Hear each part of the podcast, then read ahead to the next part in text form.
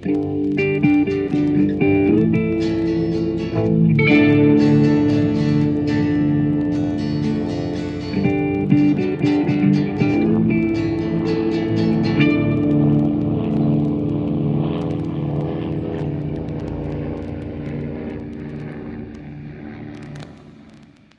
und herzlich willkommen bei Mesh unter Messer Staffel 2, Folge 1. Seid ihr alle aufgeregt, wieder hier zu sein? Ja! Vielleicht. ich wollte gerade sagen, um das jetzt ernst zu nehmen, hat es ein bisschen lange gedauert. Gut. Schön, dass ich euch alle zwingen konnte, heute hier zu sein. Ähm, und, Nein, ja, bitte nicht. Wie ihr das aus der letzten Staffel kennt, äh, gebe ich erstmal eine kleine Zusammenfassung. Es geht, wie gesagt, um die äh, Folge 1 der zweiten Staffel, englischer Originaltitel Divided We Stand und die großartige deutsche Übersetzung Zerstritten stehen wir zusammen. Wir eröffnen mit General Clayton, der einem Psychodoktor den Auftrag gibt, das 4077. zu analysieren, zu evaluieren und ähm, ja, sollte es da Anzeichen von psychischen Auffälligkeiten geben, äh, soll das ganze Outfit zerstreut werden. Naja gut, das sieht nicht gut aus, denn psychische Auffälligkeiten, da wissen wir ja einiges von. Ja, da ist das Meshcamp fast so schlimm wie unser Podcast. Das hast du jetzt gesagt, ich habe das nur sehr, sehr laut gedacht. Apropos, wo wir schon von uns reden, wer ist denn alles da? Die Alex. Der Arnim. Der Flo. Der andere Sven. Jetzt hast du mir den Gag versaut. Ich wollte sagen, aber das bin doch ich. Ja, äh, hallo Sven, du bist beim ersten, zum ersten Mal da und du gibst dir diesen Wahnsinn. Äh, das freut uns natürlich alle sehr. Aber mit äh, Fails in Militär und Technik kennst du dich ja aus. Ähm, möchtest du noch zwei, drei Worte zu deinen anderen, zu deinem anderen Podcast-Projekt sagen? Ja, äh, ich habe einen Gag auf Svens Kosten gemacht, der jetzt nach hinten losgegangen ist. Und ich jetzt ist es ein Gag auf die Kosten des anderen Svens. ja, genau. Ähm, ja, ich habe einen Podcast über Militär und Technik und zwar da über die Fehlschläge in Militär und Technik. Ja, äh, den auch Menno Podcast. Ähm, und ansonsten, ja, ich war auch mal beim Militär und äh, bin auch ein Mesh-Fan. Ja, danke Sven. Und dann legen wir los mit der Folge, würde ich sagen. Ja, ich finde den Anfang, um ehrlich zu sein, sehr schön, ähm, denn äh, General Clayton erklärt da ja so ein bisschen, worum es eigentlich geht und das nutzen sie halt auch, damit man wieder ein bisschen reinkommt, falls man äh, nach der langen Pause, ich habe keine Ahnung, wie lange die Pause wirklich war, dann auch wieder weiß, worum es geht, wenn man vorher noch nicht da war. Ja, und ich habe mir dazu nur notiert General Recap. ja, ja das, das hatte noch andere Gründe. Ähm, Mesh lief ja nicht so besonders in der ersten Staffel. Und es war ja auch lange Zeit nicht klar, ob es eine zweite geben wird. Und die haben hier dann ganz neu gestartet, haben einen neuen äh, Sendeplatz ausgesucht zwischen ähm, zwei sehr erfolgreichen Sendungen und wollten halt den Leuten eine Chance geben, die Serie nochmal neu kennenzulernen. Und deswegen ist das hier eigentlich nochmal ein neuer Pilotfilm. Ja, sie führen ja im Prinzip auch alle Charaktere wirklich nochmal neu ein äh, in der, in der Zusammenfassung am Anfang, der ja sehr schön Militärporno-Werbespot-mäßig auch rüberkommt. Also das haben sie ja schon gemacht. Und auch dieses typische, ähm, wir sind auf der einen Seite irgendwie lustig, diese Strip-Poker im Winter-Szene, die fand ich da echt unterhaltsam. Ja, ich fand eigentlich Raiders Einführung die beste, um ehrlich zu sein. Was bei mir ein paar Tage her, dass ich geguckt habe, welche, ach ja, von wegen, äh, manchmal hat man das Gefühl, er wäre der Kompanieschreiber von seinem Schreiber. Genau das. So nach dem Motto, ja, Sie müssen hier unterschreiben, da unterschreiben, jetzt machen Sie mal das und dann jetzt hier und jetzt seien Sie mal brav und setzen sich auf den Stuhl. Ja. Und hier abzeichnen, ne? Genau, und da haben sie abgezeichnet, damit sie äh, mit klar ist, dass sie das Formular nicht unterschreiben, sondern abzeichnen und ja, ich fand den Kontrast ziemlich fies von den doch sehr lustigen Szenen zu der Phosphorverbrennung, die da reinkommt. So nach dem Motto, Mensch, wieso haben die den transportiert? Ja, das hat durch den Fahrtwind vom Helikopter, oh, durch den Flugwind vom Helikopter wieder angefangen zu brennen. Und gedacht habe, oh, ist das gemein, ey, das ist... Ja. Witzigerweise äh, medizinisch korrekt die Behandlung zur damaligen Zeit. Also dieses Wasser mit oh, was von Salz war da noch zusätzlich drin, das zerlässt Phosphor zu einer anderen Salz, also ätzt dann immer noch, aber ist dann brennt nicht mehr. Ja, war nicht so schön, das nachzurecherchieren. Ja, das kann ich mir Glaub vorstellen. Ich. ich wüsste, um ehrlich zu sein, nicht, ob die Behandlung da heutzutage so viel besser ist, weil bei, bei solchen, solchen Fieslichkeiten, ich meine, die sind ja für gemacht, dass sie, dass sie eklig sind. Äh, heutzutage noch ekliger, weil Phosphor ist ja verboten. Ja, gut. Es ist ja dann kein Krieg und dann darf man es ja, genau. Aber ich fand da auch in dem Moment das mit Klinge und dem Schottenrock total geil. So ziehen sich dort die Klamotten aus. Nee, nicht bei der Kälte. Ja, it's more than enough, Klinger. ja, der äh, Psychologe kommt ja dann im ähm, Psychologe, Psychiater, ich weiß gar nicht, was er ist an der Stelle, der Psychodoktor. Äh, Hals, Nasen, Ohren, Gynäkologe. Genau. Äh, kommt ja der Hals-Nasen-Ohren-Gynäkologe kommt ja dann im Mesh an und äh, ja, äh, natürlich hat man nur Henry gesagt, worum es geht, weil sonst äh, könnte das jemand anders rauskriegen. Also werden dann die, äh, die, die werden dann Trapper und äh, Hawkeye in die Dusche gerufen von, von Raider. Ja, wobei du vorher ja. noch diese schöne Alkoholszene vergessen hast. Ja, äh, vor allem auch, äh, dass äh, der Hildebrand dann als erstes äh, auf Klinger im Kleid äh, trifft. Und dann äh, dieser schöne Dialog mit It looks bad. Dann, äh, nein, nein, nein, also äh, er ist schon normal, äh, er ist äh, schon mit Frauen zusammen und dann, äh, ja, er muss äh, ihre Kleider klauen, ne?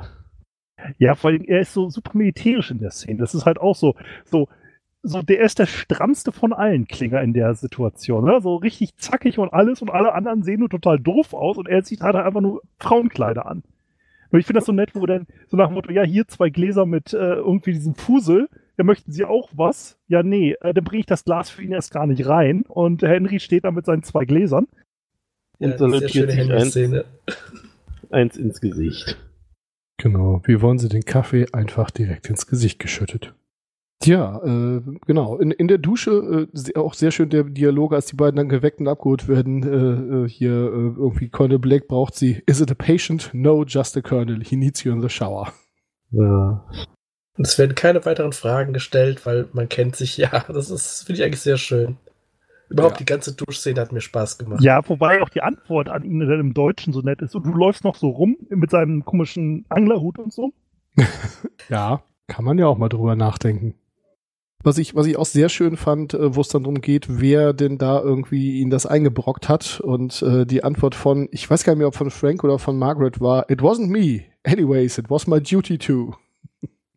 Ja, ja. ja. Gemeinsam medizinisch praktizieren, ne, wenn sie da reinkommen.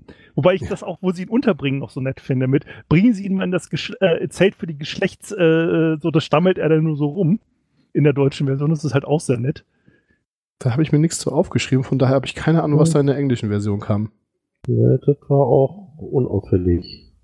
In der deutschen Version ist es halt so nach dem Motto, bring nicht ins VIP-Set oder äh, Zelt oder sonst was, sondern in das Zelt für die Geschlechtsmoment. Äh, äh, und das ist halt einfach so, okay, äh, ist das jetzt ein geschlechtsneutrales Zelt oder was soll das darstellen?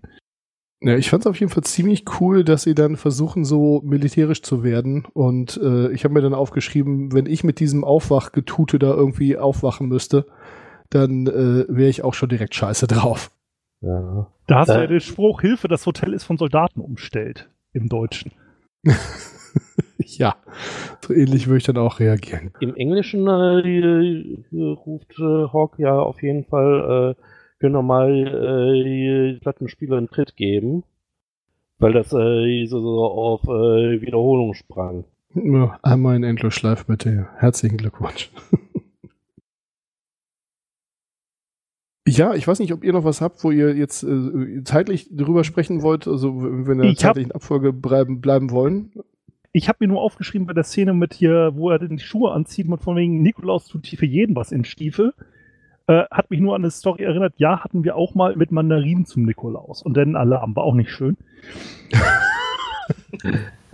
Ich hätte was, das war allerdings schon viel weiter vorne, glaube ich. Äh, das war, wo der, der, der äh, Typ angekommen ist und äh, Klinger äh, kam da ja weiter auf, aus dem hinteren, hinter, äh, also der kam später an und ähm, stellte sich daneben und der Typ sprach ihn mit einem Frauennamen an, der mir nicht bekannt war.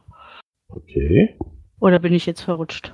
Nee, ähm, äh, ich, ich glaube, er sagt da nicht irgendwie sowas wie Darwin Marjorie oder, so? oder sowas? Äh, hm. Ja, irgendwie sowas war da. Ich, ich muss zugeben, ich habe ausnahmsweise mal die Folge schon letzte Woche geguckt und ähm, ja, äh, deswegen er bin, ich, bin nicht ich nicht ganz so auf Stand wie sonst. Ja, okay. Deswegen bin ich nicht ganz so auf Stand wie sonst, weil ich sie nicht gerade eben erst geguckt habe. Ich meine, äh, wo wir da bei äh, in die Stiefel springen äh, waren, bei der Gelegenheit äh, versucht doch auch na, Trapper da den äh, Ofen anzuzünden. Und äh, mit dem selbstgebrannten klappt's dann, ne? Ja. Wobei das gar keine so gute Idee ist, weil im selbstgebrannten ist halt immer noch genug Wasser drin, dass du gleichzeitig dein Holz feucht machst. Das heißt also, dann brennt halt der äh, Stoff einfach raus und hinterher hast du einfach nur feuchtes Holz, was noch viel schlechter brennen möchte. Also Leute, lasst euch nichts einreden, ja. Das ist für den Effekt zwar ganz cool, aber ansonsten bringt's halt nicht viel. Weißt du, was die für einen Fusel gebrannt haben? Naja, gut, äh, dass der so hoch rein ist, das kann ich mir kaum vorstellen. Und wenn er da zwei Stunden rumgestanden hat, dann hat er sich genug Wasser gezogen aus der Umgebung. Das ist ja das Problem. Ja, äh, meine Lieblingsszene in der ganzen Folge ist im Grunde genommen diese Messe-Szene, wo sie alle irgendwie versuchen darzustellen, einerseits darzustellen, was für eine tolle und irgendwie dicht gewebte Truppe sie doch sind, wo Trapper dann ja auch irgendwie sagt, hey, could you take it easy with a buddy talk? I've got a weak stomach. Ja, wobei ich da die, habe ich mir nur aufgeschrieben, dusselige Synchro manchmal. Also sie haben da im Deutschen das manchmal so ein bisschen ich habe es auch jetzt vor einer Weile geguckt, weil wir ja so verschoben haben. Ähm, ich habe mir nur da echt aufgeschrieben, dass das so ein bisschen merkwürdig war. Also mit dem, wie sie da mit Hals, Nasen, Ohren, Gynäkologe und insgesamt das Rumgerede, äh, war da so ein bisschen bewusst lächerlich irgendwie gefühlt. Also es ist ja bewusst lächerlich gemacht in der Synchro, aber da war sie halt noch bewusst, bewusst lächerlich. Ja, ich wollte gerade sagen, also zum einen äh, haben sie ja dies, dieses Thema, dass sie halt so tun wollen, als wenn sie sich alle gut verstehen. Zum anderen, dass sie ja irgendwie doch militärisch sind und zum dritten, dass sie verheimlichen wollen oder einige verheimlichen wollen, dass sie halt wissen, worum es geht. Mhm. Und da die, die Legende nennt man das, glaube ich, so in Geheimdienstkreisen, äh, also die, die Cover-Story äh, von dem, von dem äh, Arzt da von dem Psychodoktor ja jetzt auch nicht besonders gut ist, äh, ja, ist das, also die, ich, im Englischen fand ich die Szene ziemlich genial im Arsch. Ja, sie wird halt durch die Synchro nicht besser, sagen wir es mal so. Sie ist immer noch witzig, aber sie ist dann so, was soll das jetzt? Die Szene danach habe ich mir auch nur notiert, das Zelt beim Nageln vernagelt. Fand ich oh ja, auch, den, äh, exakt genau den gleichen Gag habe ich ja auch stehen, das muss am Namen liegen. Drin wird genagelt, draußen wird zugenagelt. Und Hildebrand sieht alles. Ja, insgesamt hat er seinen Job ja schon nicht schlecht gemacht. Ja gut, und dann am Ende kommt natürlich das, was immer kommen muss. Er äh, liest ihn dann da ordentlich die Leviten und erzählt ihnen also, was sie doch für eine desolate Truppe sind. Und äh, ja, dann kommt der Alarm und sie lassen ihn einfach sitzen. Er guckt schon ein bisschen pikiert, ne? Ja, wobei ich da echt sagen muss, ich habe mir aufgeschrieben, echt, das ist alles harmlos, weil so, wenn du überlegst, die sind irgendwie direkt hinter der Frontlinie äh, und wenn das jetzt schon psychische Störungen sind, ähm, okay. Weil ich meine, die haben nur irgendwie Zivilklamotten getragen. Das, wenn du hier die Fotos heutzutage von Afghanistan und sonst was anguckst, die rennen da ja auch rum wie die letzten Louis. Äh, sie haben ein paar Streiche gespielt. Gut, was selbstgebranntes hatten sie da, aber das war ja jetzt selbst für Mesh-Verhältnisse war das ja alles noch harmlos. Also wenn wir jetzt die nächsten Folgen uns angucken, da sind hier die Streiche auch noch deutlich derber und alles. Ja, und es gibt so, so kleine Momente, die er beobachtet, äh, zum Beispiel, wenn äh, Frank aus der Frauendusche kommt. Aber das ist alles ja wirklich nichts Schlimmes. Also da haben wir schon viel, viel, viel heftigere Sachen gesehen. Ja, vor allem, er sieht hier äh, dann äh, auch anschließend noch im OP vorbei und da sieht er das wirklich Schlimme. Genau, das ist ja dann auch genau die Erkenntnis, die er am Ende hat, wo er dann da ja saufend im Sumpf sitzt und dem äh, General seine Zusammenfassung gibt äh, mit der schönen Formulierung in the few isms I have never even heard of. Ja. ja. Und dann sagt, und das ist alles völlig normal, denn der echte Wahnsinn, der passiert also hier an ganz anderer Stelle.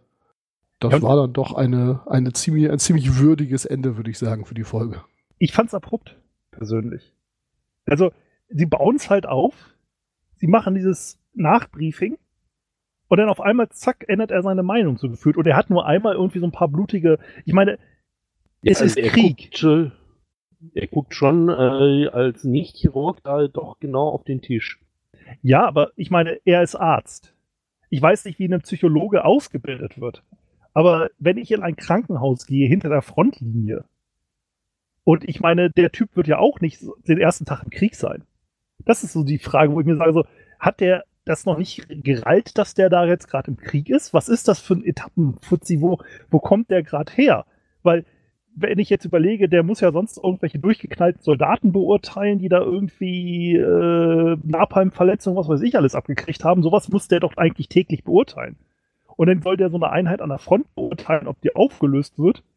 Der muss der doch eigentlich irgendwie einen etwas, na, ich sag mal, stabileren Magen mittlerweile haben. Ich meine, der Krieg ist ja jetzt nicht seit gestern da erst. Und er ist, wie er gesagt hat, 62 und immer noch fit wie Turnschuh oder so ähnliches. Da finde Ja. ich halt irgendwie die Auflösung so ein bisschen schwach. So, so einmal kurz gerülpst in die Ecke und äh, spuckt und dann äh, ist er der Meinung, ja, Mesh ist geil. Naja, gut ist er ja nicht, aber ähm, also ich kann mir schon vorstellen, dass das halt ein Etappentyp ist, für den der Krieg bis jetzt daraus äh, bestand, irgendwo in Seoul oder in Tokio zu sein. Und äh, dass der die Front da zum ersten Mal sieht, das könnte ich mir durchaus vorstellen. Ich meine, Krieg ist ja doch relativ langweilig, bis das nicht mehr ist.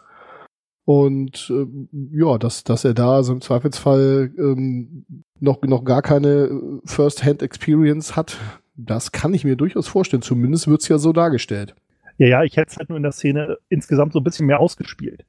Weißt du, das ist ja gefühlt irgendwie, du hast halt erstmal so die 10 Minuten Einleitung, dann hast du zum Ende auf jeden Fall in der DVD-Version, die ich hatte, noch diesen und schalten sie nächste Woche wieder ein, Teil, ja, der da ja auch dabei ist mit 1, 2, 3 Minuten. Und dann als gefühlt irgendwie dieser Sprung zwischen, ihr seid die letzte jammerliche Haufen überhaupt, zu, ja, der Haufen ist scheiße, aber wir behalten ihn, ähm, irgendwie echt rapide, finde ich, gefühlt. Vor allem fühlt es sich so an, als hätte man genau diese Handlung äh, in der ersten Staffel jetzt schon fünfmal gehabt. Wahrscheinlich war es eher ein, zweimal, aber es kommt einem so vor. Und auch genau mit diesen Sprüngen. Hey, wir lösen die Einheit auf. Ach nein, sie sind im OP so super, bleibt alles zusammen. Und ähm, ja, das fand ich ein bisschen äh, schwach eigentlich in dieser Folge. Ja, da gebe ich euch recht. Und ich sag mal, in dem Moment, wo ich, ich hatte mich an die Folge gar nicht mehr erinnert, im Gegensatz zu den nächsten beiden, die dann kommen, ähm, oder zu einigen der nächsten, die dann kommen. Also an die hatte ich überhaupt keine Erinnerung mehr. Ähm, ich habe sie mit Sicherheit mal gesehen. Aber äh, als dann irgendwie, äh, im, im, als, als sie in die Leviten liest und der Alarm kommt, wusste ich schon, was passiert. Also das war schon so, ach so, okay, gut. Ja. Ich fand, wie sie es gemacht haben, dass er damit da, davon da, dann doch so mitgenommen war, dass er ja im Prinzip völlig geschockt das berichtet hat, das fand ich noch mal anders, aber ihr habt schon recht, das war Mesh Standardende Nummer 7, ja. Also zumindest war es das, was ähm, man mir auch immer angeklagt hat, ähm, dass ich vom Mittelteil zu sehr in den, schnell in den Schluss geendet bin und der zu kurz war. Du hast für Mesh geschrieben? Nee, nicht für Mesh, aber bei allem, was ich geschrieben habe.